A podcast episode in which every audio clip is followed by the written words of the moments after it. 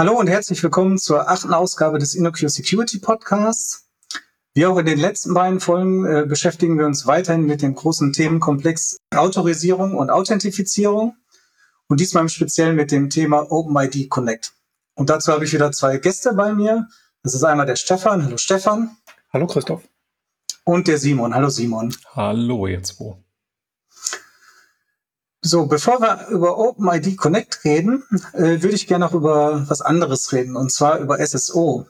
Und zwar aus dem Grund, weil SSO äh, bei mir immer im Zusammenhang mit OpenID Connect genannt wird. Und das wohl der scheinbar der Use Case dafür ist. Aber deshalb sollten wir dann erstmal klären, was denn überhaupt SSO heißt und was dahinter steckt. Naja, so der, der End-User kommt mit Single Sign-On ähm, wahrscheinlich immer so in Berührung, dass er halt eben sein Passwort nur einmal eingibt und ist dann äh, eingeloggt in den ganzen Applikationen, die er so besucht. Und manchmal gibt's so eine Redirect-Schleife in einem Browser ähm, und dann kann man die Anwendung ganz normal nutzen. Ähm, wichtig dabei ist, dass das Single in Single Sign-On eigentlich dafür steht, ähm, dass es für den User eine Identität gibt, die er in verschiedenen Applikationen nutzt. Das hat den Vorteil, dass ich nicht eine Benutzeranmeldung in jeder Applikation bauen muss, Session Management, alles, was so dazugehört, sondern äh, dass der Benutzer an einer Stelle sein Passwort eingibt. Ähm, eine zentrale ähm, Provider, der diese Identität dann, dann quasi zur Verfügung stellt. Und ähm, alle anderen Applikationen vertrauen quasi dieser Instanz, dass sie die Benutzerauthentifizierung korrekt gemacht hat. Ähm, und der User auch tatsächlich sich angemeldet hat. Also da ein Mensch vor einer Tastatur zum Beispiel sitzt und ein Passwort eingegeben hat oder ähnliches. Genau, also, darüber hinaus möchten die, die Anwendungen, die eben diesem Provider vertrauen, auch gerne wissen, wer ist denn das, der da am anderen Ende sitzt. Im Normalfall wollen auch Informationen über die angemeldete Person haben. Weiß ich nicht, eine E-Mail-Adresse, einen Benutzernamen, einen Klarnamen. Das ist wahrscheinlich unterschiedlich von Applikation zu Applikation, was sie wissen möchte. Aber sie braucht auch nicht nur die Sicherheit, da ist ein angemeldeter Benutzer, sondern möchte einfach auch wissen, wer ist denn das? Gut, also äh, SSO steht also für Single Sign-On. Und äh, vielleicht sollten wir noch mal kurz noch mal abgrenzen, äh, zu welchem Bereich gehört das denn? Ist das jetzt eine Autorisierung und eine Authentisierung, also oder eine Authentisierung? Und dann vielleicht noch mal näher darauf eingehen, äh, welche verschiedenen Rollen in so einem SSO-System denn existieren. Über Autorisierung haben wir jetzt an der Stelle bisher noch gar nicht gesprochen. Wir haben gesagt, da gibt es jemanden, der möchte sicherstellen, dass Benutzer sich angemeldet haben und vielleicht wissen, wer das ist. Also insofern ist der Schwerpunkt sicherlich im Authentisierungsbereich zu suchen. Es gibt abgestuft so ein bisschen den Autorisierungsbereich bei dem, was ich sagte. Die Anwendung möchte Dinge über die angemeldete Person wissen. Da werde ich möglicherweise gefragt als Benutzer, wenn ich mich anmelde, die Anwendung möchte deine E-Mail-Adresse erfahren. Möchtest du das zulassen, dass sie diese E-Mail-Adresse erfährt? Also da ist so ein Stück weit Autorisierung gelegentlich mit dabei, aber definitiv sind wir ganz klar im Authentisierungsbereich. Simon, du sagtest auch, ähm, der Nutzer gibt sein Passwort dann ein und äh, alle möchten, also alle Beteiligten, die wir gleich vielleicht noch klären, äh, wollen dann wissen, ob das Passwort äh, korrekt ist. Hm. Aber sind wir da überhaupt ans Passwort gebunden? Oder also das äh, Passwort zwingt die äh, Authentisierungsmethode oder? Nee, das war jetzt nur so ein Beispiel, wie man das üblicherweise kennt. Ähm, wie ich denn den Benutzer dann, dann wirklich äh, authentifiziere, liegt letztendlich daran, wie das implementiert ist. Äh, das, ne, die Benutzeranmeldung kann auch so eine klassische Windows-Anmeldung sein, zum Beispiel, die ich dann in anderen Applikationen verwenden kann. Ähm, das kann aber auch eine Passworteingabe mit einem zweiten Faktor sein. Das kann eine Smartcard mit einem Client-Zertifikat sein. Da gibt es keine Begrenzung. Und ähm, ich würde auch sagen, die entsprechende Produktvielfalt, da unterschiedliche Methoden anzubinden, die ist auch da. Aus einer ähm, Security-Perspektive ist es halt wünschenswert, dass wir sowas wie ein Passwort-Reset irgendwie zentral managen können dass, wie gesagt, die Benutzer wissen, an welcher Seite geben sie ihr Passwort ein.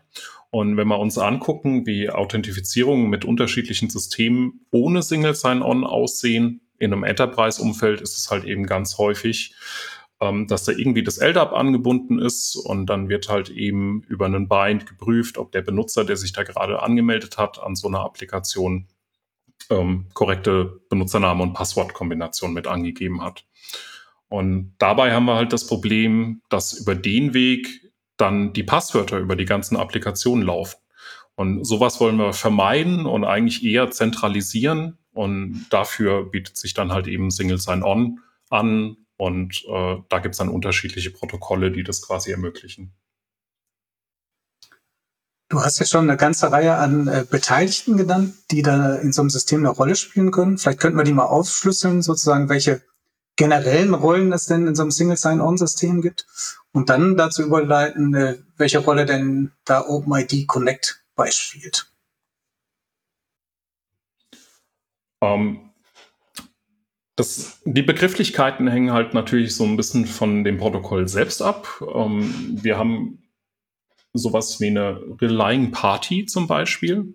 Das wäre in unserem Fall ein Service oder eine Applikation, die sich darauf verlässt, dass der Identity Provider die Identität des Users zur Verfügung stellt. Ähm, so wie ich das richtig verstanden habe, in anderen Protokollkontexten wie SAML ist die Relying Party der Service Provider. Ich muss zugeben, ich kenne das hauptsächlich als eben Relying Party. Und darüber hinaus gibt es halt eben noch ähm, den User selbst, der sich irgendwo anmeldet. Ich würde sagen, das sind so die drei Beteiligten an, an so einem Anmeldeverfahren und wären, wären so die grundsätzlichen Rollen, die man da in dem Umfeld hat. Und äh, welche Rolle spielt jetzt OpenID dabei? Äh, übernimmt das mehrere Rollen? Ist das eine Rolle? Ist das nur ein Software-Artefakt, das irgendwo dazwischen liegt? Oder was bedeutet dabei OpenID Connect? OpenID Connect ist ein Protokoll, also keine direkte Rolle in diesem Kontext, sondern ist das Protokoll, wie eine Relying Party mit einem Identity Provider kommuniziert, wie es Dinge erfährt. Und ähm, in OpenID Connect gibt es dann den OpenID Connect Provider, spezifischer als den Identity Provider. Also der OpenID Connect Provider ist dann der Identity Provider und äh, ja, der Begriff der Relying Party taucht ähm, dort für denjenigen, der einfach wissen möchte, wer ist denn die angemeldete Person äh, auf. Das heißt also, ähm, wenn ich so ein SSO-System bauen möchte, dann könnte ich äh, OpenID Connect nehmen, weil das ist nur ein Protokoll und dann wüsste ich wie, sozusagen, wie ich die einzelnen Sachen zusammenstecken müsste. Mal ganz einfach gesprochen. Ähm, Jetzt haben wir, habe ich schon äh, öfter mal gesagt, OpenID, dann OpenID Connect, äh, dann gibt's noch irgendwie OpenID Foundation, von der ich mal gehört habe. was ist denn mit den Begriffen? Unterscheiden die sich? Ist OpenID immer OpenID Connect?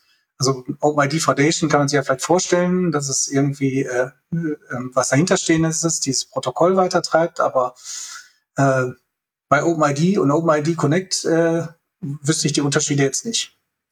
Es hat schon in den Nullerjahren, glaube ich, dieses Jahrtausends, wenn nicht sogar noch davor, ähm, Bestrebungen gegeben von verschiedenen Firmen, die miteinander kooperiert haben und mit Anbietern von, von Webseiten, wo dann Weblogs erschienen sind und man kommentieren konnte und so weiter, dass man dort SSO-Protokolle etablierte, damit Benutzer sich nicht ständig neu anmelden müssen.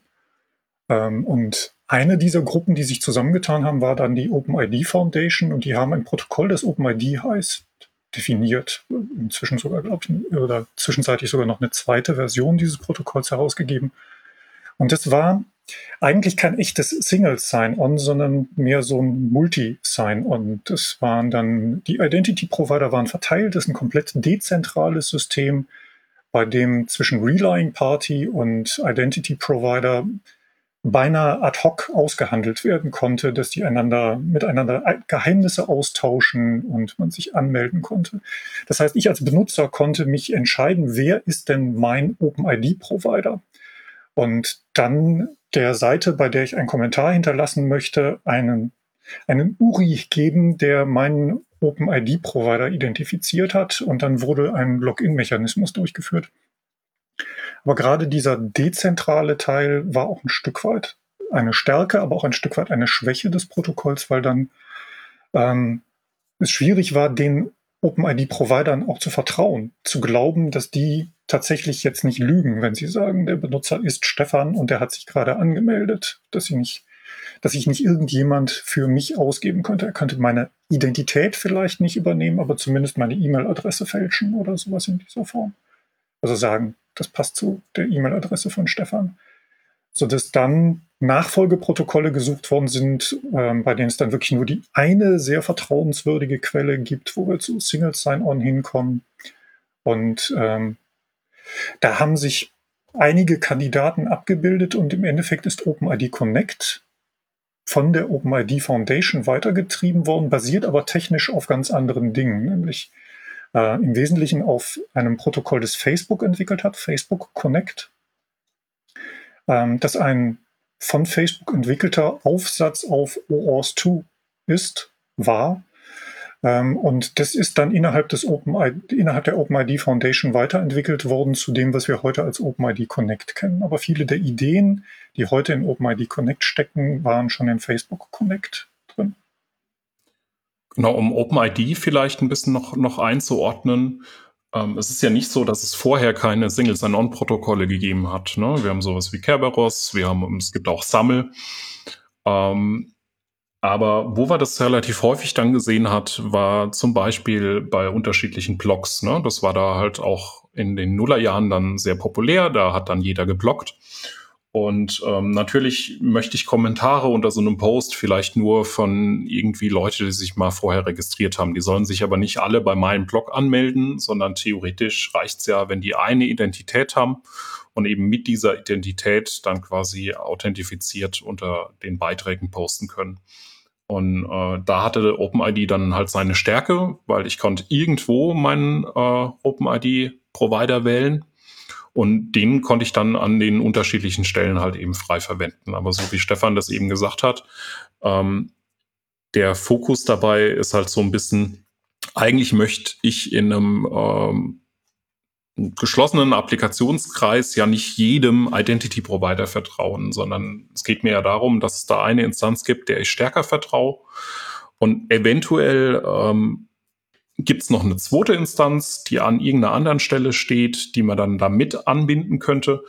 Ähm, aber da ist dann halt eben letztendlich äh, das entsprechend kompatibel hinzubekommen, die Stärke bei ähm, dem Facebook Connect gewesen, was das dann halt eben auf eine äh, in Anführungszeichen modernere Art und Weise löst. Ne? Wir, wir haben da dann halt eben auch OAuth gehabt und das Problem bei OAuth ist halt eben einfach, ich habe da kein, keine, keine Anmeldung. Ne? Wir, wir delegieren halt eben Third-Party-Access zu einer Ressource und so Dinge wie eine Benutzersession existiert da gar nicht. Ich kann mich auch nicht anmelden und wieder ausloggen, weil das dafür nicht vorgesehen ist. Und deswegen reicht mir ähm, OAuth 2 alleine nicht, und ähm, alle Firmen, die irgendwo OAuth 2 eigentlich äh, als Authentifizierung nochmal benutzt haben, haben da noch wahnsinnig viel drumherum gebaut. Ne? Wir erinnern uns, das ist ein Framework, damit baue ich quasi diese Delegation. Und wenn ich da jetzt sowas als Benutzeranmeldung verwenden möchte, dann muss ich da halt eben noch was drüber bauen. Und Facebook Connect war dann eben der Überbau, der sich da an der Stelle in der Community auch durchgesetzt hat. So, das heißt dann, äh, jetzt im weiteren Verlauf werden wir dann auch, wenn wir dann manchmal nur OpenID sagen, immer über OpenID Connect sprechen. Und im Bereich äh, OAuth, wo das ja darauf aufbaut, dann auch über OAuth 2. Ähm, dieses Protokoll ist ja auch, äh, hat ja auch eigene Specs äh, dabei, also die OpenID Connect Specs. Ähm, da würde ich dann gerne mal äh, drüber sprechen, äh, woraus denn so das besteht und was so die wichtigsten Punkte daraus sind. Also wo sich dieses Protokoll zum Beispiel von OAuth 2 unterscheidet. Ähm, es gibt da mehrere Specs. Ich würde dann sagen, wir fangen einfach mal mit der Core-Spec an. Hm? Was haben wir denn damit ähm, in der Core-Spec? Was ist denn da definiert alles? Also alles Wichtigere. Im Wesentlichen baut OpenID Connect auf den Flows von OAuth 2 auf. Die beiden Dinge, die bei OAuth definitiv fehlen, sind zum einen die Sicherheit. Da ist gerade ein Benutzer angemeldet, ähm, weil wir mit Refresh-Token oder sonstigen Dingen einfach auch Token ausstellen könnten, die überhaupt nicht voraussetzen, dass gerade interaktiv ein Benutzer vor dem Rechner sitzt. Und der andere Teil, der fehlt, ist eben tatsächlich das Wissen, wer ist denn da angemeldet, weil das Token, das in OAuth ausgestellt wird, diese Information in der Regel nicht enthält, sondern nur enthält, was darf derjenige, der mir dieses Token gerade vorzeigt. Ähm, die OpenID Connect Spec setzt im Wesentlichen auf den Authorization Code Grant Flow auf. Es gibt gar keine OpenID Connect Spezifikation für Client Credentials oder Resource Owner Password Grant Flows. Es gibt das für den Implicit Flow und es ist ein, ein ähm, Hybrid zwischen dem Authorization Code Grant und dem Implicit Flow als zusätzlicher Flow definiert worden, ähm, bei dem, äh, der heißt dann auch Hybrid Flow, bei dem praktisch ein JavaScript-basierter Client doch ein Token in die Hand bekommt und auch ein Refresh-Token in die Hand bekommt, und zwar das direkt über ein Aufruf des Token-Endpunkts. Also genau die Dinge, bei der wir in der OAuth 2 Folge gesagt haben, in 2.1 fliegt der Implicit Flow raus, weil er da unsicher ist. Der Hybrid Flow ist da eher der vielleicht ein wenig sicherer Weg an der Stelle. Ähm, wir haben äh, den normalen OAuth 2 Authorization Code Grant Flow und bekommen ein zusätzliches Token. Wir müssen vielleicht nochmal über die Rollen ein Stück weit sprechen. Also im OAuth hatten wir den Authorization Server, der hier offensichtlich der OpenID Connect Provider ist. Und wir hatten Client und Resource Server an der Stelle. Der Client war also derjenige, der irgendwas von dem Resource Server möchte.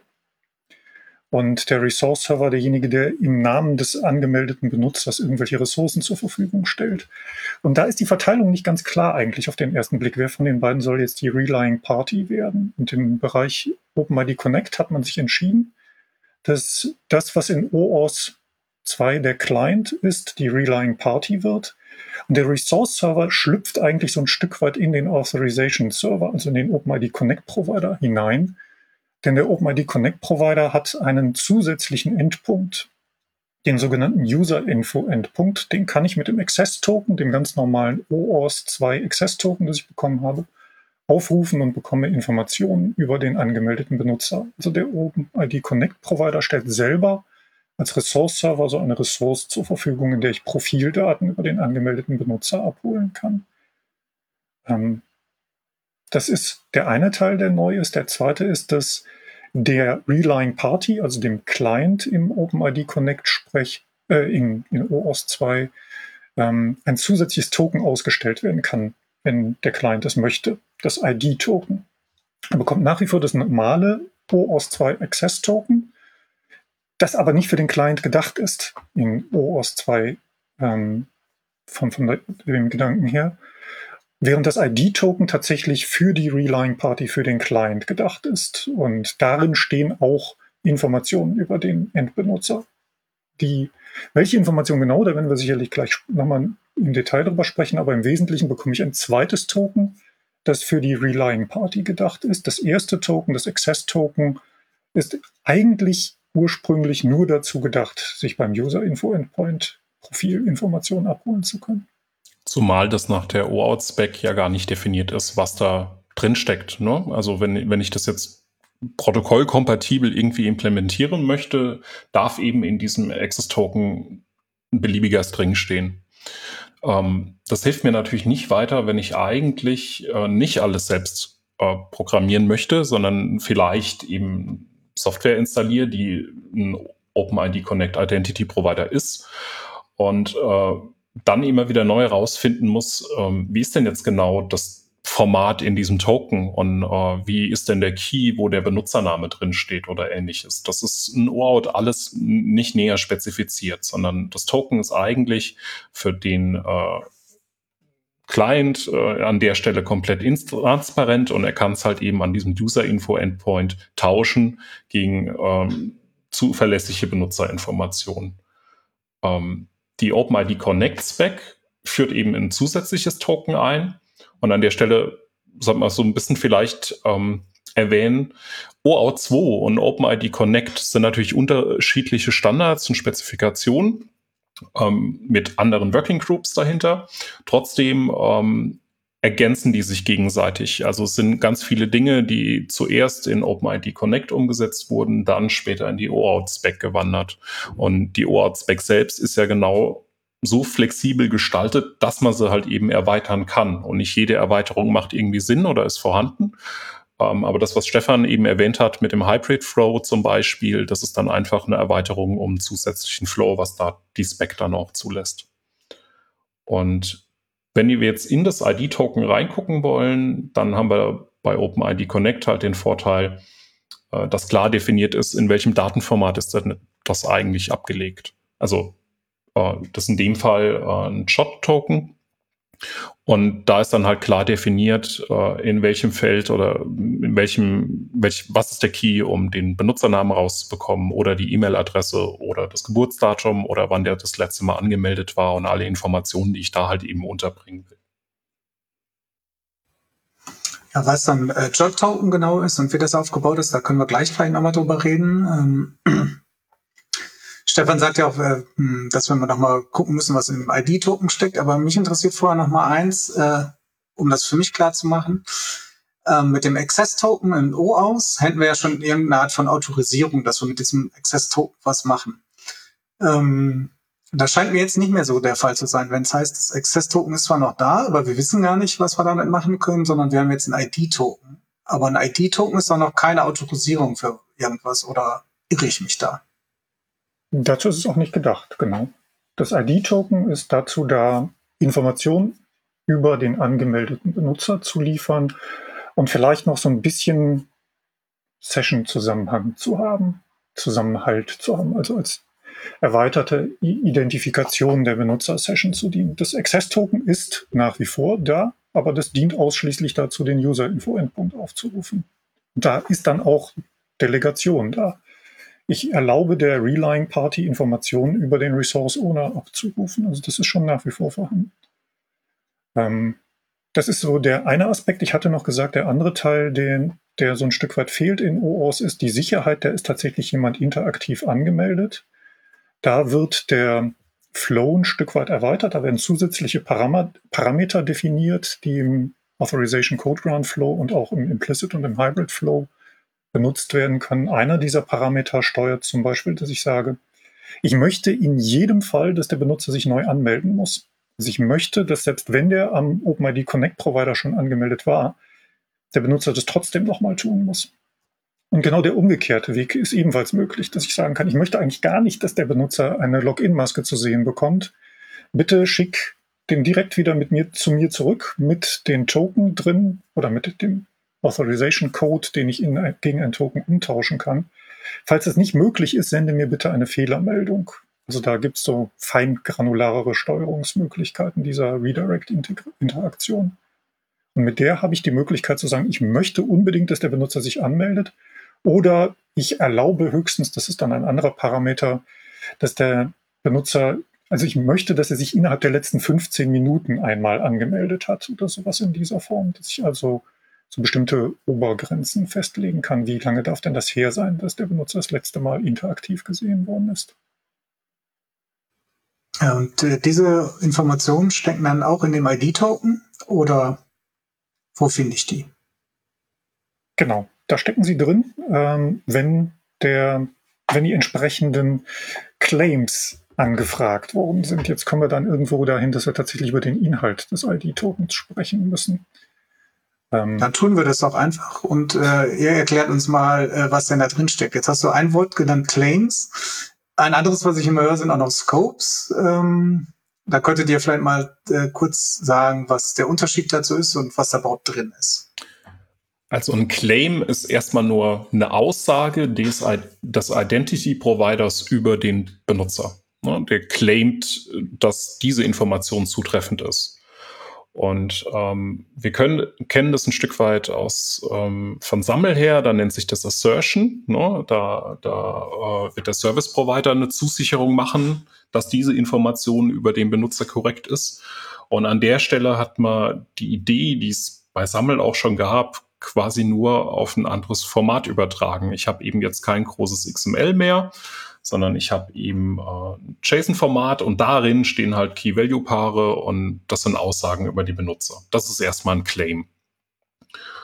Und Scope hängt so ein bisschen davon ab, ähm, wie man das jetzt definieren möchte. Also OAuth 2 definiert Scopes erstmal auch wieder mehr oder weniger nur als String. Ne? Da hängt nichts Bestimmtes dran und ein Client kann, kann beliebige Scopes anfragen.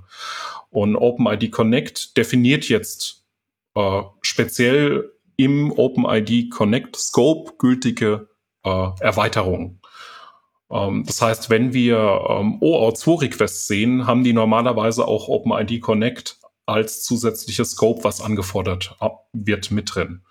Und gleichzeitig hat man sich gesagt, okay, ähm, es gibt immer wahrscheinlich eine ganze Gruppe an Claims, die mich interessieren. Zum Beispiel sowas wie Personal Info von, von dem Benutzer. Und da habe ich natürlich nicht nur ein Claim, sondern gleich mehrere. Oder ich möchte eigentlich wissen, wie ist denn die E-Mail-Adresse und hat dieser Benutzer diese E-Mail-Adresse irgendwann mal ver verifiziert? Ähm, und diese Dinge sind einfach nochmal zusammengefasst innerhalb von einem Scope. Das heißt, wenn ich als Client ähm, wissen möchte, wie ist die E-Mail-Adresse des Benutzers und hat er sich denn, hat er diese denn irgendwann mal verifiziert, dann kann ich zusätzlich einfach das Scope E-Mail anfordern und kann mir sicher sein, die Antwort äh, im äh, ID-Token enthält dann auch wirklich die entsprechenden äh, Einträge, die ich da erwarten würde. Also zusammengefasst könnte man äh, einfach sagen, ein Scope ist eine Gruppe von Claims, die irgendwo definiert wurde, zum Beispiel in der Spec. Ähm, du sagtest jetzt, äh, OpenID Connect Spec äh, definiert auch schon solche Scopes. Ähm, welche Claims stecken denn dann, dann standardmäßig da drin? Ähm, für, nur, nur, um das nochmal deutlich zu sagen, ähm, eine Gruppe von Claims kann in Form von einem Scope abgebildet sein, aber nicht jeder Scope, ne, Beispiel OpenID Connect als, als ein Scope oder irgendwelche anderen Erweiterungen, ähm, sind automatisch eine Gruppe an Claims. Genau, also zum einen haben wir in der OpenID Connect Spec Scope OpenID. Die haben dann Connect irgendwie hinten runterfallen lassen. Mit dem identifiziere ich diesen OAuth 2 Flow, den ich anstoße, überhaupt erst als einen, mit dem ich OpenID Connect sprechen möchte. Da sind dann noch gar keine Claims wirklich dran gebunden. Dann gibt es Scopes, E-Mail, Profile, ähm, Address, noch so ein paar andere, mit denen ich eben Gruppen von Claims adressieren kann. Ähm, die sind dann in der Spezifikation relativ klar ausdeklariert. Das sind zwei Handvoll, ein bis zwei Handvoll an ähm, Scopes, die da vordefiniert sind. Aber Scopes gibt es natürlich auch nach wie vor darüber hinausgehend äh, aus dem OAuth 2-Bereich kommt. Also man könnte noch mehr Scopes anfragen, neue erfinden. Und ähm, zusätzlich bietet OpenID Connect noch eine Erweiterung bei der man beim Authorization Request einen Parameter mitgeben kann, indem man in einer relativ komplizierten JSON-Struktur beschreiben kann, welche Claims man im ID-Token sehen möchte und welche davon verpflichtend drin sein möchten. Man möchte lieber gar kein Token haben als ein Token ohne diese Claims. Ich muss allerdings zugeben, dass ich das bisher eher als exotischen Anwendungsfall wahrgenommen habe und eigentlich bisher nicht gesehen habe, dass das aktiv genutzt wird. Gut. Ähm, wie, und wie würde ich dann solche weiteren Scopes und Claims anfragen? An welcher Stelle passiert das? Und passiert das am Anfang, wenn ich so einen äh, Flow starte? Oder kann ich die auch nachträglich nochmal zusätzlich anfordern, wenn ich zum Beispiel sage, ich bin jetzt an einer Stelle, da bräuchte ich noch mehr Informationen, ähm, fordere ich dann neues ID-Token an oder wie funktioniert das? Scopes in OAuth 2 funktionieren zumindest auf einem theoretischen Level ja so, dass der Benutzer dem zustimmt. Auch hier würde ich Scopes benutzen und als OpenID Connect Provider den Benutzer fragen, der Service da hinten möchte deine E-Mail-Adresse haben. Darf er das? Und äh, dem Gedanken folgend heißt es, die Scopes gebe ich an, bevor überhaupt die Anmeldung des Benutzers geschieht. Und der Benutzer muss in diesem ähm, in diesem Kontext beim OpenID Connect Provider dem zustimmen, dass bestimmte Informationen überhaupt an die Relying Party herausgegeben werden können. Ich kann nicht im Nachhinein noch ähm, einfach davon ausgehen, dass Consent da ist. Tatsächlich ist es so, dass in vielen Zusammenhängen, vor allen Dingen so einem Enterprise-Umfeld, wir annehmen, dass äh, diese Zustimmung implizit gegeben ist und dann der Benutzer gar nicht danach gefragt wird. Aber wenn wir uns öffentliche äh, OpenID Connect Provider anschauen, dann passiert es durchaus, dass solche Nachfragen passieren. Also wenn ich das GitHub API als Entwickler benutze, wo OpenID Connect verwendet wird, äh, und da vergangenen Wochenende noch irgendeinen Travis CI Zugriff für eines meiner Repositories erlaubt, dann fragt mich GitHub, erlaubst du Travis CI Zugriff, äh, den folgenden Zugriff, nämlich das Auflisten deiner Repositories oder sowas. Also das muss ich dann tatsächlich auch dem explizit zustimmen und das sind dann Scopes, die GitHub spezifisch definiert hat und die Travis kennt und dann anfordert, sodass die so zusammenspielen können. Das heißt, ich erweitere das Vokabular der Scopes vielleicht spezifisch für einen OpenID Connect Provider, um noch an zusätzliche Claims zu kommen oder um ein Access Token zu erhalten, das noch zusätzliche Dinge tun darf. Wenn ich das jetzt mal zusammenfasse, äh, wo wir jetzt gerade stehen, heißt das, äh, OpenID Connect setzt erstmal auf OAuth 2 auf und ähm, der Unterschied dabei ist, dass ich neben dem äh, Access-Token und eventuell dem Refresh-Token noch ein ID-Token bekomme. Und in dem ID-Token stecken dann halt Scopes oder Scopes sind vereinfacht gesagt eine Zusammenfassung von Claims. Also zum Beispiel, das ist die E-Mail-Adresse des Users und das ist sein Vorname, sein Nachname, Geburtsdatum, was auch immer in so einem Claim drin stecken kann. Und ähm, bevor ich die aber bekomme, müsste der User erstmal bei der Anmeldung, also wenn er dann bei dem Authorization Server ist, ähm, erstmal seinen Consent geben, dass das alles an den äh, ähm, Anfragenden weitergeleitet werden darf. Hm? Habe ich das so richtig verstanden? Dass das so sozusagen die Core-Spec umfasst. Im Wesentlichen ja. Die Scopes selber würden im ID-Token als Scopes gar nicht auftauchen, sondern das Ergebnis der Auswertung dieser Scopes in Form von Claims stehen drin. Die Scopes selber, die ursprünglich angefragt worden sind, die würden wahrscheinlich eher im Access-Token versteckt sein, als dass sie im ID-Token auftauchen. Okay. Ähm, jetzt gibt es ja noch weitere Bestandteile, die äh, OpenID Connect um, umfasst. Also es gibt ja noch eine ganze Reihe von Specs, die noch so drum herum sind, um diese Core-Spec. Ähm, wollen wir die doch nochmal durchgehen und versuchen zu erklären. Also da gibt es zum einmal, äh, als erstes fällt mir auch ein, die Discovery Spec. Was verbirgt sich denn dahinter? Na, immer dann, wenn die komplette Infrastruktur nicht in einer Hand ist, sondern OpenID Connect ist ein Stück weit ja durchaus fürs Netz auch gebaut, ähm, ist natürlich die Frage, wie finde ich die ganzen Endpunkte? Ne? Wo finde ich denn eigentlich äh, bestimmte OpenID Connect Funktionalität? Ähm, wie sieht die URI dazu aus? Und alle diese Informationen ähm, möchte ich möglichst einfach zur Verfügung stellen. Und da gibt es einfach den Discovery-Teil, der im Wesentlichen relativ simpel definiert, dass es halt eben well-known URIs gibt. Also das klassische im Pfad ist halt eben well-known benutzt und dahinter gibt es den äh, OpenID Connect spezifischen Config-Teil und wenn ich halt eben dieses File aufrufe, habe ich als äh, Partizipierender in dem äh, Protokoll dann die Informationen, äh, welche Endpunkte ich am ID ähm, Identity Provider halt entsprechend aufrufen kann und wie ich die erreiche und bekomme allgemein die Informationen eben über die Config von, von meinem Server. Also das heißt im Wesentlichen ein standardisiertes Metadatendokument, ähm, das den OpenID Connect Provider die Dinge, die er kann, die Dinge, die er anbietet, ähm, beinhaltet. Darin steht zum Beispiel auch möglicherweise eine Liste von Scopes, die der OpenID Connect Provider unterstützt, ähm, welche Claims man anfragen könnte. All solche Dinge können in einem solchen Discovery-Dokument noch mit drinstehen. Das heißt, äh, sowas brauche ich dann, wenn ich meinen Client konfigurieren will und da nicht alles irgendwie hart reinkodieren muss über, wer weiß, woher ich die Informationen kriege, sondern ich kann dieses Dokument nehmen, abrufen und dann die entsprechende Konfiguration vornehmen.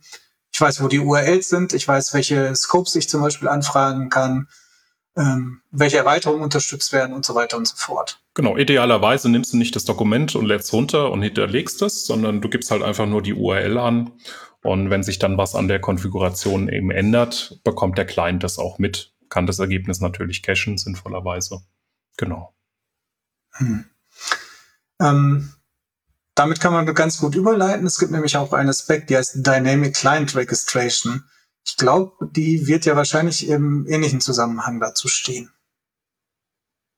Äh, nun ja, das ist, weiß ich nicht, vielleicht so ein Stück weit der Gegenpart zu Discovery. Also wie, wie kommt ein Client überhaupt in den Zustand, dass er mit dem OpenID Connect Provider sprechen darf und von ihm Token erhält? Ähm, da ist also ein Protokoll, mit dem ein Client sich selber registrieren kann. Man muss, das haben wir im OOS 2 Podcast schon besprochen gehabt, ähm, der ähm, OpenID Connect Provider muss zum Beispiel den Redirect URI kennen. Wohin schicke ich denn nachher die Antwort mit dem Authorization Code oder mit dem Token, je nachdem, welchen Flow ich benutze. Ähm, und so ein paar andere Dinge muss so ein Client einfach auch über sich bekannt machen, was er denn unterstützen könnte. Und ähm, hier gibt es dann eben eine Spezifikation, mit der man wohl definierte Dokumente austauscht mit den Metadaten, um äh, an die Informationen zu kommen. Das heißt nicht zwangsläufig, dass ein OpenID Connect Provider, der Dynamic Client Registration unterstützt, damit offen für beliebige Registrierungen von Clients ist, sondern das ist das Protokoll, mit dem es dann überhaupt möglich ist, dynamisch Clients zu registrieren. Aber das ist trotzdem so, dass man sich nur registrieren kann, beispielsweise wenn man ein, ähm, einen dafür freigegebenen Code oder ein Geheimnis erhalten hat, damit man dann die Metadaten dynamisch anliefern kann, die notwendig sind.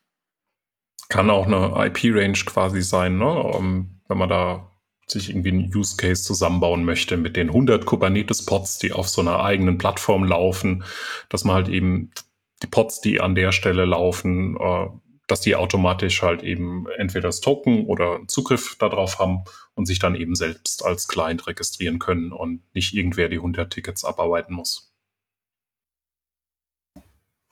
Das heißt also, das Discovery ist für den Client dazu da, um sich sozusagen dynamisch oder selbstständig konfigurieren zu können davon. Und äh, die Dynamic Client Registration ist die Gegenseite, damit sich der Client äh, der, der Serverseite auch bekannt machen kann, und dann vielleicht entsprechende Konfigurationen vorgenommen werden können, wie zum Beispiel die ähm, Callback-URLs oder ähnliches. Genau, und hier wird man auch die, also findet man auch das Beispiel, wo die Specs so ein bisschen ineinander fließen. Ne? Ähm, so, soweit ich das in Erinnerung habe, ist eben Discovery und eine Client Registration zuerst im Umfeld von OpenID Connect spezifiziert worden und danach dann aber auch in die OAuth 2 Spec gewandert. Das heißt, wenn ich danach auf der Suche bin, werde ich das entsprechende Pendant auch für OAuth finden. Die sind nicht exakt identisch, weil es bestimmte Dinge gibt in dem Discovery-Dokument für OpenID Connect, die OpenID Connect spezifisch sind. Ähm, dafür gibt es Flows in OAuth 2, die im OpenID Connect nicht benutzt werden. Für die braucht man aber vielleicht auch Konfigurationswissen. Die stecken dann nur in der OAuth 2 Discovery-Spezifikation drin. Und die URIs sind verschieden, was äh, unter Umständen dann auch bedeutet, dass wenn man einen Client konfigurieren möchte, der erst den einen und dann den anderen ausprobiert, um zu gucken, welche von den beiden Spezifikationen denn gerade unterstützt wird. Ähm, und auf der anderen Seite für einen Provider vielleicht auch bedeutet, dass er die Endpunkte unter beiden URIs anbietet und eigentlich das gleiche Dokument an beide zurückliefert. Strukturell sind die aber sehr, sehr stark aneinander angelehnt. Ja, einer von euch beiden hat ja schon am Anfang mal äh, angedeutet, dass es das auch irgendwas mit Session zu tun hat, äh, OpenID Connect, oder dass es sowas wie eine Session gibt. Dafür gibt es ja scheinbar auch eine ganze Spec Session Management.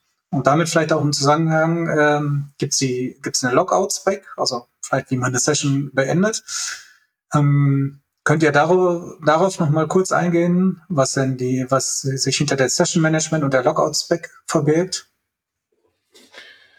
Nein, generell muss man natürlich sagen, so eine User-Session ist ja ein Stück weit so eigentlich ein fachliches Objekt. ähm, völlig unabhängig davon, wie lange irgendwelche technischen Sessions, was ein Cookie angeht oder sowas läuft, gibt es halt den Zeitpunkt, ab dem der Benutzer angemeldet ist und es gibt den Zeitpunkt, an dem der Benutzer nicht mehr angemeldet ist. Und alles, was dazwischen passiert, passiert normalerweise im Kontext von so einer User-Session. Und wenn wir OAuth 2 betrachten, da sehen wir halt schon einen der Unterschiede, da gibt es keine Session, weil wir haben keine Benutzeranmeldung. Und ähm, wenn ich OpenID Connect benutze, können wir davon ausgehen, dass der Benutzer eben angemeldet ist, aktiv zu einem gewissen Zeitpunkt. Wenn das nicht der Fall war, können wir das halt entsprechend auch nochmal abfragen oder können äh, eine Anmeldung über bestimmte Mechanismen erzwingen. Und ab diesem Zeitpunkt besteht eben diese User-Session und dann muss man anfangen, sich Gedanken drüber zu machen, hm, was passiert eigentlich bei einem Logout. Also wir haben jetzt über Single Sign-On gesprochen oder Single Log-On. Äh, jetzt ist die Frage, wenn der Benutzer in der Anwendung auf Logout klickt, ist das ein Single Logout. Das heißt, ist er überall abgemeldet? Äh, ist es nur die Session in der spezifischen Applikation? Und damit muss man in irgendeiner Art und Weise umgehen.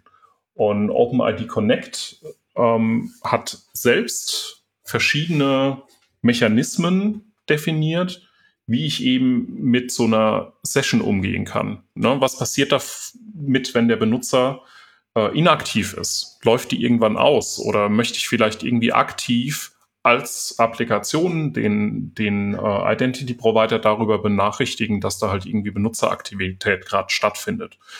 Und äh, das sollte idealerweise ja so passieren, dass ich damit nichts äh, davon nichts mitbekomme. Das heißt, ich als, als Anwendung möchte eigentlich nur wissen, hat der User jetzt eine gültige Session oder nicht.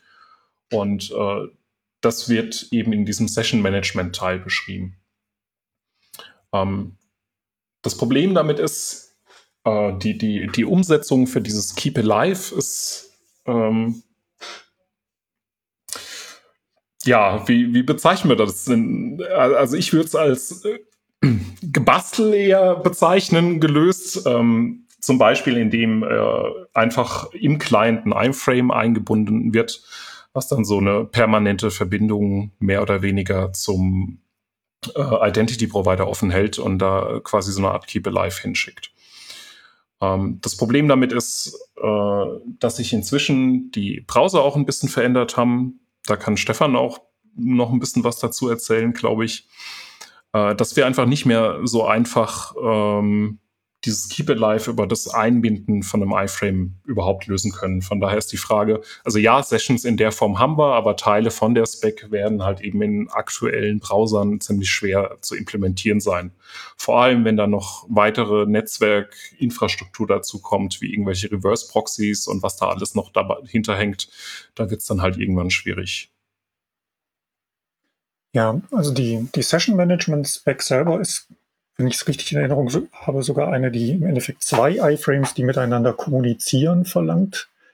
Der eine bekommt Informationen vom OpenID Connect Provider, bekommt die Information, ähm, ob der Benutzer überhaupt noch angemeldet ist am OpenID Connect Provider, beziehungsweise ein Event, wenn er nicht mehr angemeldet ist. Und dann kommuniziert er mit einem anderen iFrame, der dann mit der Relying Party kommuniziert und der dann das Ergebnis mitteilt, die dann darauf in irgendeiner geeigneten Form reagieren kann.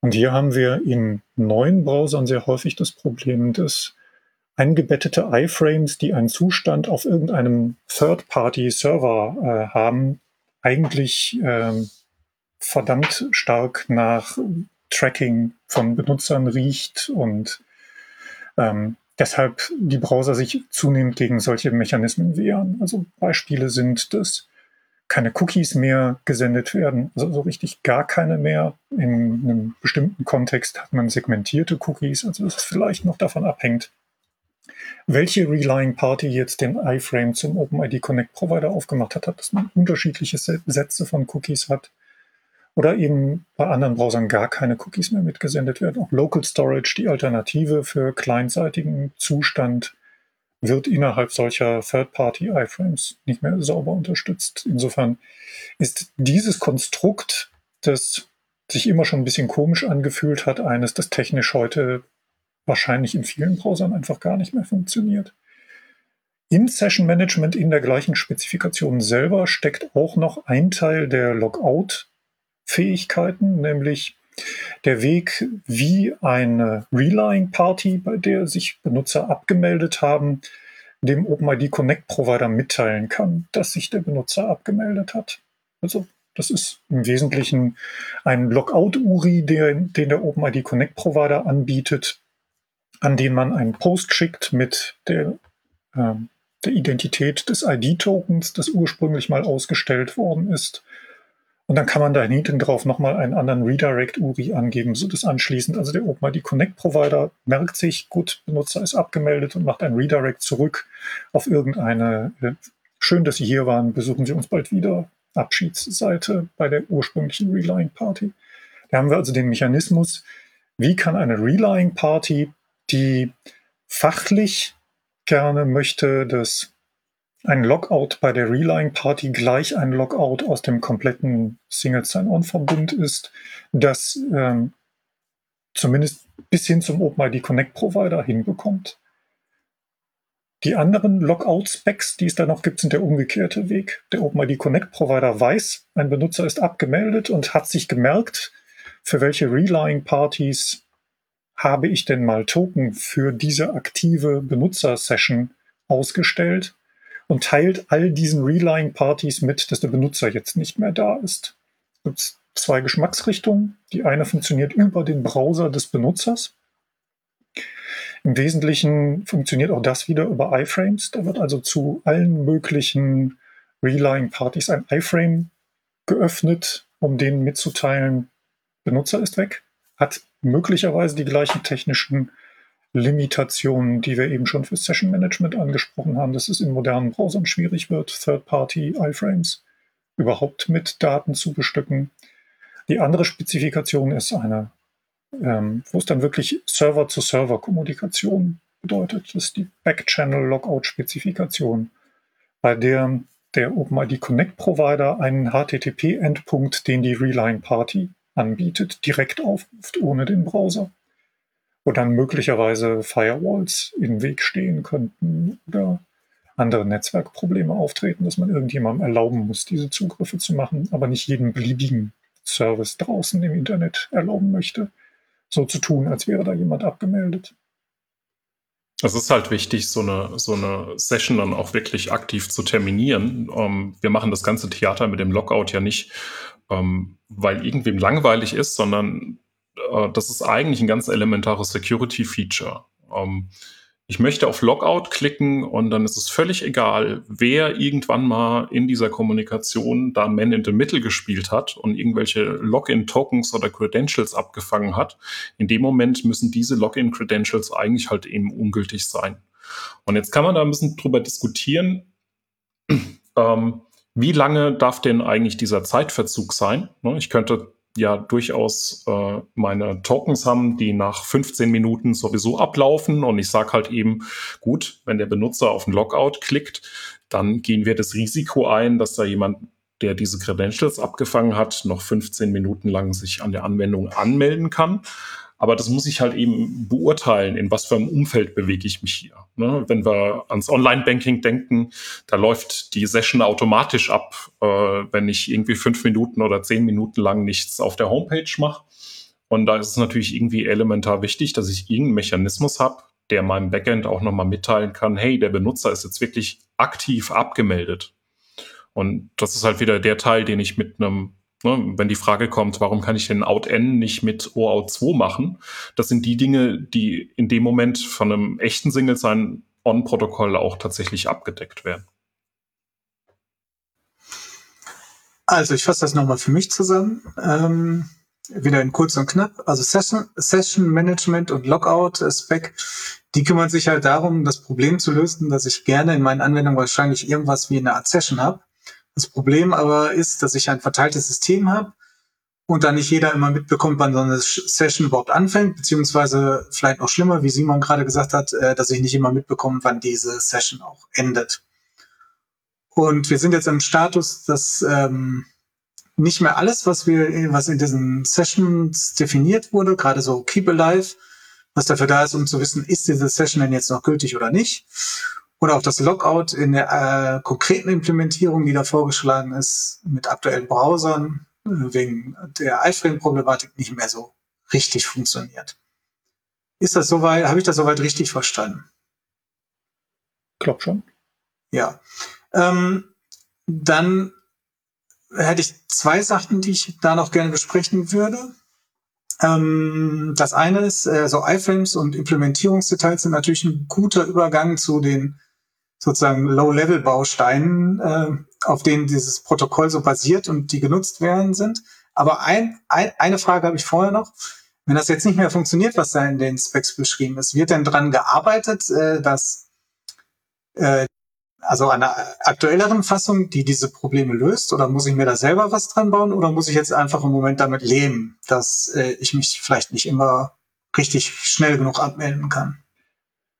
Ähm, tatsächlich ist es so, dass äh, ich nicht mitbekommen habe bisher, dass äh, für vor allen Dingen die browserseitigen Mechanismen da nach Alternativen gesucht wird schon, aber dass schon welche gefunden worden wären. Es gibt Gespräche zwischen der OpenID Foundation und äh, Browserherstellern, allen voran Apple, weil die einer der ersten Hersteller waren, die äh, auf Third-Party-Inhalte besonders aggressiv reagiert haben, würde ich mal sagen. Ähm, aber da ist wahrscheinlich technisch nicht wahnsinnig viel zu machen. Also da muss man, glaube ich, noch mal sehen, ob es da Lösungen geben wird oder ob man eben tatsächlich auf Server-zu-Server-Mechanismen zurückgreifen muss und am Ende Backend-Channel ähm, das einzige ist, das übrig bleibt. Also zu warten, ob der OpenID Connect Provider einem irgendwann über das Backend mitteilt, dass irgendeine Session nicht mehr gültig ist. Ähm, ich finde wichtig, dass man das weiß, wenn man sich auf OpenID Connect äh, einlässt, dass da noch so gewisse Stellen gibt, die sozusagen undefiniert sind momentan und noch nicht klar ist, wie es da weitergeht.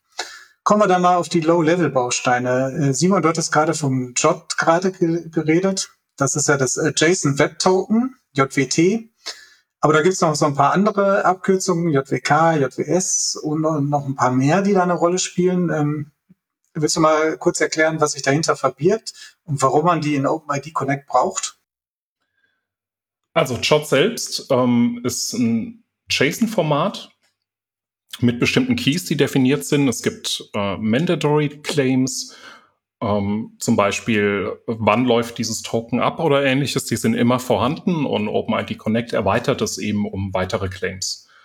Und neben dem JOT-Token, was wahrscheinlich die häufigsten können, ist es halt eben ein Teil von der JavaScript Object Signing and Encryption Spec Sammlung oder Gruppe. Ich weiß gar nicht, wie sich das genau aufteilt. Und äh, hier habe ich einfach die, die Möglichkeit, solche Benutzerclaims irgendwie zu übertragen. Und jetzt die Frage, was brauche ich denn für Elemente für sowas? Naja, wir wollen wahrscheinlich diese Informationen irgendwie signieren, dass jemand auch überprüfen kann, ob die bei der Übertragung nicht verändert wurden. Ähm, unter Umständen ist es gar nicht für den Client interessant, was da drin steckt. Also wollen wir diese Inhalte irgendwie verschlüsseln. Und immer dann, wenn wir Dinge verschlüsseln, brauchen wir irgendwie eine Art Key-Management und wir müssen uns irgendwie auf einen Algorithmus einigen. Und äh, vielleicht haben wir noch ein paar andere abgefahrene Dinge, die wir äh, übers Web übermitteln wollen, zum Beispiel so ein Fingerabdruck oder ähnliches. Und ähm, das alles sind quasi einzelne Specs. Da gibt es dann halt eben einmal JSON Web Signature, ähm, JSON Web Encryption, JSON Web Key, JSON Web Algorithms äh, das JSON Web Token und eben JSON Web Key Thumbprint. Ähm, ich glaube, das sind im Großen und Ganzen so die Kernteile davon.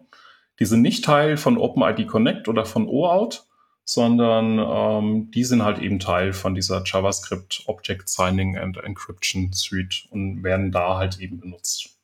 Wahrscheinlich wird man damit direkt höchstens auf so einer JOT-Ebene irgendwie in Berührung kommen.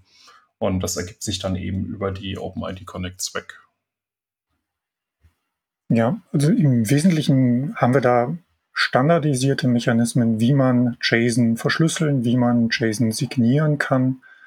Und in der Regel sind die ID-Tokens, die wir bei real existierenden OpenID Connect Providern sehen, signierte JOTs, sodass ich, wenn ich das JOT in die Hand bekomme, die Signatur prüfen kann Dazu muss ich möglicherweise bei, muss ich den Schlüssel kennen, mit dem signiert wurde. Also im Fall von symmetrischer Kryptographie muss ich genau den Schlüssel kennen, mit dem die Signatur gemacht worden ist. Bei asymmetrischer Kryptographie brauche ich, ist es mit dem privaten Schlüssel des OpenID Connect Providers signiert worden und ich brauche dann also Zugriff zum öffentlichen Schlüssel. Und da kommen dann die JWKs oder wie auch immer die dann ausgesprochen werden ähm, ins Spiel. Also der Key Store, im Wesentlichen ein standardisiertes JSON-Format, wie ich öffentliche Schlüssel für bestimmte asymmetrische Algorithmen, RSA und elliptische Kurven zur Verfügung stellen kann. Ähm, und dann muss ich nicht einmal das Schlüsselmaterial auch verteilen, sondern in dem Discovery-Dokument steht auch der URI drin, auf dem ich die jetzt gerade gültigen Schlüssel des OpenID Connect Providers, die öffentlichen Schlüssel, abholen kann, sodass dann auch der OpenID Connect Provider in der Lage ist, Schlüssel zu rotieren, ohne dass ich im Client die Konfiguration ändern muss, wenn der Client nur regelmäßig genug ähm, diesen Keystore dort das Keyset es dann, glaube ich, abholen kann. Wenn man es total überspitzt formulieren wollen würde, könnte man einfach behaupten, das sind Sammel-Assertions, die sind halt jetzt nicht mehr XML, die sind jetzt JSON. Tatsächlich macht JSON an der Stelle ein paar Dinge einfacher als XML Security, weil es für JSON weniger Optionen gibt, wie die gleichen Informationen serialisiert werden könnten. Und dann definiert man, dass die Schlüssel alphabetisch sortiert werden, bevor signiert wird, dass man den Whitespace wegstrippt und solche Dinge und legt es dann einmal fest. Also die ganzen Profildinge, die bei XML Security mit reingespielt haben, dass man sich überhaupt erstmal auf den Normalisierungsmechanismus einigen muss, die hat man sich hier im JSON-Fall zum Glück gespart. Und XML in JavaScript-Anwendungen, die ja leider Gottes zum modernen Internet dazugehören, äh, zu parsen, ist halt auch nicht das, was man so als ersten Gedanken hat an der Stelle.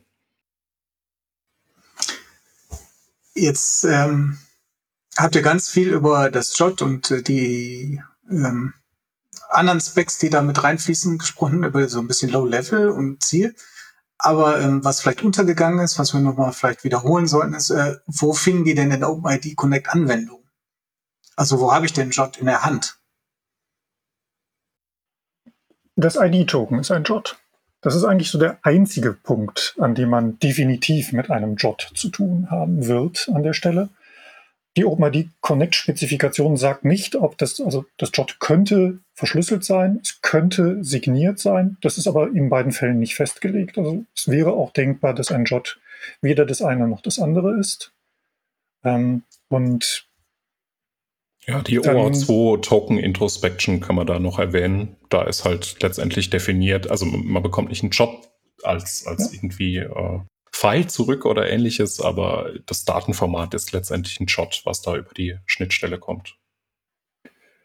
Ähm, genau, etwas, was an der Stelle vielleicht wir auch nochmal erwähnen sollten, ist, es gibt zum Umgang mit solchen Jots Bibliotheken, die man nutzen kann. Man kann natürlich auch versuchen, die Dinge selber zu parsen. Das ist eigentlich gar nicht so wahnsinnig kompliziert. Das ist nur Base 64 kodiertes JSON im Wesentlichen. Aber ähm, es ist relativ einfach, äh, Dinge falsch zu machen in dem Zusammenhang. Es gab äh, gerade im Kontext von, von den Signaturen äh, Schwachstellen in sehr vielen verbreiteten Bibliotheken, dass man ihnen einfach unterjubeln konnte, dass ein JOT angeblich von einem Server signiert wäre, indem man eine Schwäche ausgenutzt hat, dass äh, die Bibliotheken nicht wirklich genau auf den Algorithmus geguckt haben, von dem der OpenID Connect Provider sagt, er würde ihn benutzen zum Signieren. Und dann hat der OpenID Connect Provider vielleicht ein asymmetrisches kryptografisches Verfahren benutzt und man hat dem, der Relying Party ein JOT präsentiert und gesagt, das ist symmetrisch verschlüsselt und hat den öffentlichen Schlüssel des OpenID Connect Providers, den man ja runterladen kann, als Schlüssel verwendet und äh, damit eine Verwirrung in der Bibliothek gestiftet, die dann Signaturen geglaubt hat, die einfach in der Form nicht gültig waren. Da sind praktisch alle Bibliotheken äh, mal ursprünglich anfällig gegen gewesen. Das ist erst vor zwei, drei Jahren, glaube ich, gefixt worden in den meisten Bibliotheken. Das ist ja schon die Advanced-Version. Ne? Das Problem so ein bisschen an der Stelle, ich kann halt eben auch sagen, das ist gar kein signiertes, also der, der Signatur oder der Algorithmus, der benutzt wurde, äh, der, den setze ich halt eben auf None und dann ist es natürlich ein valides Token. was ich da bekomme. Und jede Bibliothek, die dieses Token erstmal passt, wird da nicht unbedingt eine Exception oder ähnliches werfen, weil das Token selbst ist noch valide. Das steht ja im Header drin, dass keine Signatur dahinter hängt. Und es liegt halt in der Verantwortung vom Benutzer, in der Implementierung darauf zu achten, dass ich hier auch wirklich ein signiertes Token bekomme und nicht irgend, ne, und natürlich der, der, den Schlüssel, den ich erwarte, dass der an der Stelle auch matcht. Und die Bibliotheken am Anfang haben halt ganz oft auch äh, diesen, die, diesen Unterschied gar nicht mehr sichtbar gemacht. Und äh, wenn ich einfach nur sowas sage wie, ich habe hier Jot-Tokens, ja, das sind alles Jot-Tokens. Und dann musste ich am Anfang zumindest als Benutzer selbst nochmal darauf achten, dass der richtige Signaturalgorithmus benutzt wurde. Inzwischen äh, abstrahieren die Bibliotheken das aber normalerweise auch so weit, dass sie dann äh, so ein signiertes JOT heißt dann halt eben auch die Klasse einfach nicht mehr JWT, sondern dann ist die Klasse JWS.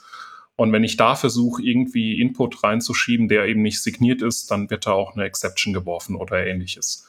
Aber das kommt immer noch vor, dass die Leute einfach Signaturen von diesem JOT-Token nicht prüfen.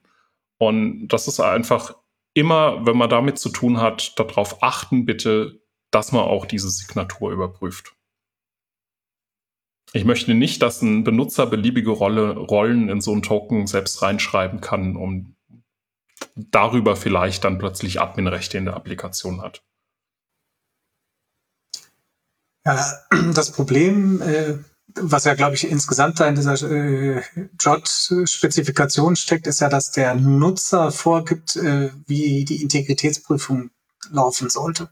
Also der Algorithmus wird ja, ist ja vom Nutzer gegeben, also der das ausstellt und nicht ähm, von dem, der es überprüft. Also dann kann ich da halt einen Non reinstecken oder äh, symmetrisch und asymmetrisch vertauschen und ähnliches. Na, ganz Aber mal weg also ganz so hart würde ich es nicht formulieren. Letztendlich ist JOT halt ein Datenformat auf JSON-Basis und ähm, ich kann das irgendwie verwenden. Und natürlich möchte ich vielleicht eine Option haben, sowas auch ohne Signatur zu benutzen und dann steht das halt eben da im Header drin. Drum kümmern muss ich mich natürlich in jedem Fall selbst. Ne? Selbst wenn es diesen Header nicht gäbe, müsste ich natürlich irgendwie die Prüfung von der Signatur auch wirklich selbst implementieren. Das nimmt mir ja niemand ab. Das stimmt. Aber ähm, nochmal weg von den Sicherheitsaspekten. Was ich gern betonen würde, ist ähm, zu der Anwendung und im Gegensatz zu O aus 2 ist halt das ID-Token ähm, immer ein Shot. Und das heißt, äh, ich weiß immer, was ich sozusagen, wie ich das parsen kann. Während das Access-Token ja erstmal völlig opak für mich ist. Ne? Da weiß ich das erstmal nicht in O aus. Da kann irgendwas drinstehen. Das ist irgendein String, der für mich keine Bedeutung hat. Und das macht es dann natürlich dann leichter, äh, mit so einem ID-Token umzugehen oder auch so ein System zu implementieren, wenn das spezifiziert ist. So. Hm. Dann ähm, haben wir jetzt wahrscheinlich alles zusammen, um so ein SSO-System hm, äh, zu bauen mit OpenID Connect. Ähm, das ist aber wahrscheinlich nicht das Einzige. Sammel habe ich schon öfter mal gehört, aber gibt es ja noch Alternativen dazu oder sollte ich heutzutage immer auf OpenID Connect setzen? Und wenn nicht, warum sollte ich nicht darauf setzen? Na, ich fange mal ganz dreist mit, warum man da nicht drauf setzen sollte, an. Und dann können wir es ja ergänzen. Aber ähm, die Frage ist natürlich, will ich Single Sign-On? Also ist das eine Notwendigkeit, die ich in meinem System implementieren möchte? Wenn ja, dann, dann macht es sicherlich Sinn. Also es gibt Alternativen wie Sammel, es gibt äh, die ganzen Microsoft-Protokolle, wo ich mir nie sicher bin, ob es jetzt Kerberos ist oder äh, wie die aktuell die, die Windows Authentication Services heißen. Ähm, aber letztendlich äh, ist natürlich die Frage, oder beziehungsweise das, das, was wir häufig auch in Projekten vorfinden. Wir haben zwei, drei kleinere Applikationen und ähm, dann baut man halt eben im Projekt nebenbei noch Single Sign-On mit einem Identity Provider auf. Und mir muss eigentlich klar sein, das ist nicht Infrastruktur, die sich von selbst betreibt, die ich nicht warten muss. Äh, es ist kritische Infrastruktur, die irgendwann mal ausfällt. Und ganz häufig findet man eigentlich sowas, so, so eine Umgebung vor, in der halt eben vielleicht drei Applikationen wissen wollen, ob das der Benutzer ist und sich halt eben ein Login teilen. Und in so Fällen tut es vielleicht manchmal auch einfach ein signierter Cookie, ne, den ich äh, entsprechend nochmal vielleicht verschlüssele, wenn ich nicht will, dass da irgendwelche Rollen oder ähnliches ausgelesen werden. Und es ist gar nicht notwendig, an der Stelle Single Sign-On umzusetzen. Ne, ich muss mir sicher sein, ich möchte Single Sign-On mit all den Vorteilen, die das eben bietet. Aber das bedeutet nicht, dass der Benutzer automatisch angemeldet ist. Ne, also wenn ich sowas als einziges Feature habe, dann bin ich immer noch nicht bei Single Sign-On an der Stelle. Das, was du beschrieben hast über das signierte Cookie, ist ja in einem gewissen Kontext möglicherweise auch ein Single Sign-On, eben ein sehr beschränktes auf die drei Services, die du dort gesehen hast. Und den technischen Kontext voraussetzt, dass alle drei das gleiche Cookie sehen können. Also damit, genau, ja. wenn wir auf Browser schauen, in der gleichen Top-Level-Domain, nicht Top-Level-Domain, sondern Second-Level-Domain mindestens mal leben müssen. Ähm, OpenID Connect und Sammel. Sammel ist einfach das ältere Protokoll, das ein paar zusätzliche Use Cases noch über OpenID Connect hinaus abdecken kann. Aber im Wesentlichen ähneln sich OpenID Connect und Sammel doch sehr stark, nur dass das eine auf XML und das andere auf JSON aufsetzt. Und dann gibt es dann noch so ein paar weitere Erweiterungen. Ähm, die beiden Protokolle sind sicherlich die, die man am häufigsten antrifft, wenn man domainübergreifend SSO machen möchte. Und da würde ich auch nicht dazu raten, was eigenes zu erfinden, wenn man über mehrere Domaingrenzen hinweg irgendwas tun möchte. Da muss man manchmal eben gucken, was unterstützen denn die Dinge, mit denen ich vielleicht integrieren möchte von Haus aus. Was durchaus schon mal vorkommt, ist, dass man für einen bestimmten Kontext SSO einführen möchte und integrieren möchte mit anderen Anwendungen, die schon existieren. Und die können dann vielleicht nur sammeln. Oder die können vielleicht nur OpenID Connect, sodass dadurch schon ein Stück weit auch die Auswahl eingeschränkt ist, was man tun möchte.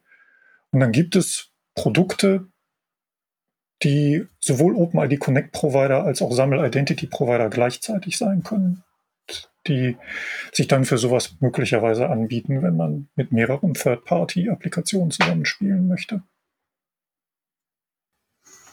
Du erwähntest gerade, dass man, wenn man so ein SSO-Ding macht, äh, das dann vielleicht nicht äh, selber baut. Ähm, also so eine einfache Lösung, wie der Simon das erwähnt hat, die vielleicht äh, auch eine ganze Reihe Use Cases abdeckt. Ähm, ich hatte jetzt mal so geguckt, ohne jetzt groß irgendwelche Produkte oder Hersteller zu nennen, ähm, was es denn da so gibt. Und da ist mir eins aufgefallen. Überall, wo ich SSO einkaufen will, ist die Sprache von Identity Management.